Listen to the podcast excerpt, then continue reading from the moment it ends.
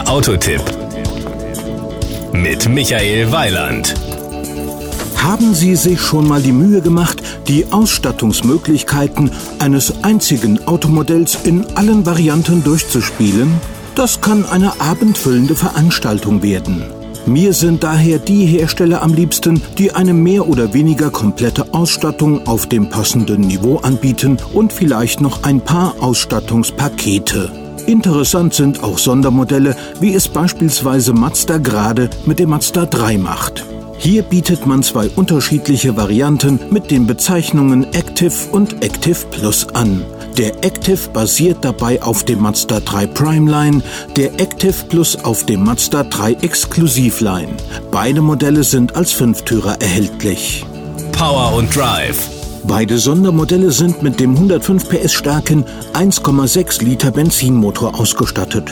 Das bedeutet, dass der Wagen, egal in welcher Version, nach 12,2 Sekunden Tempo 100 erreicht und eine Spitze von 188 km/h. Dafür sind dann allerdings im Euromix 6,3 Liter Superbenzin auf 100 Kilometer fällig.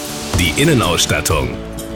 Der Active basiert auf der Ausstattungslinie Primeline. Das Sondermodell bietet serienmäßig unter anderem den in dieser Klasse einzigartigen Spurwechselassistenten RVM, eine Klimaanlage, ein Parkhilfe hinten, Nebelscheinwerfer sowie ein Dreispeichen-Sport-Lederlenkrad mit Audiobedienung.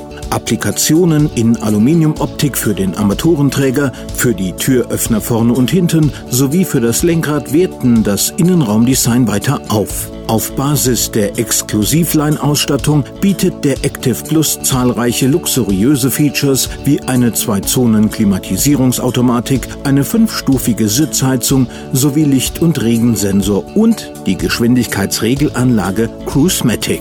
Die Kosten.